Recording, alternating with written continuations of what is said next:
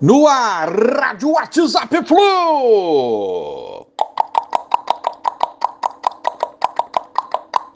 Bom dia, galeraça tricolor, 14 de setembro de 2023. Ontem iniciou a rodada 23 do Brasileirão, que, como comentei dias antes, seria disputada de quarta a sábado com jogos todos esses quatro dias. E ontem começou. Furacão deu uma varrida, lambeu o Flamengo ontem por 3 a 0 com isso, abriu a possibilidade do Fluminense ultrapassar o Fla na tabela até com empate no clássico com o Vasco, sábado no Engenhão. Mas lutaremos e buscaremos a vitória.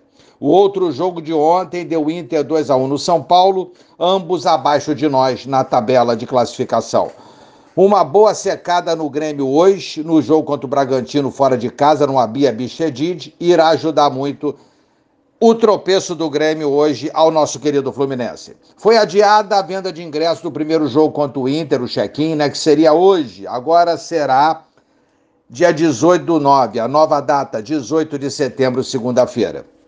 Molecada sensacional de Xerém. 4 a 0 no timão, num verdadeiro show de bola. Podia ser mais, hein? Mas vamos com tudo para São Paulo buscar essa classificação no jogo de volta pelas quartas de final da Copa do Brasil Sub-20. Dois gols do Cauã. Elias, artilheiraço, do Arthur, voltando a jogar bola, o Arthur, isso é bom fora outros moleques que a gente tem. Tem muito moleque bom nesse time. Comebol anuncia que voltará a entregar o prato de campeão, além do troféu ao clube vencedor da Liberta 2023. Show de bola. Laranjeiras aceita ambos na sua riquíssima sala de troféus. Vamos lutar muito por isso.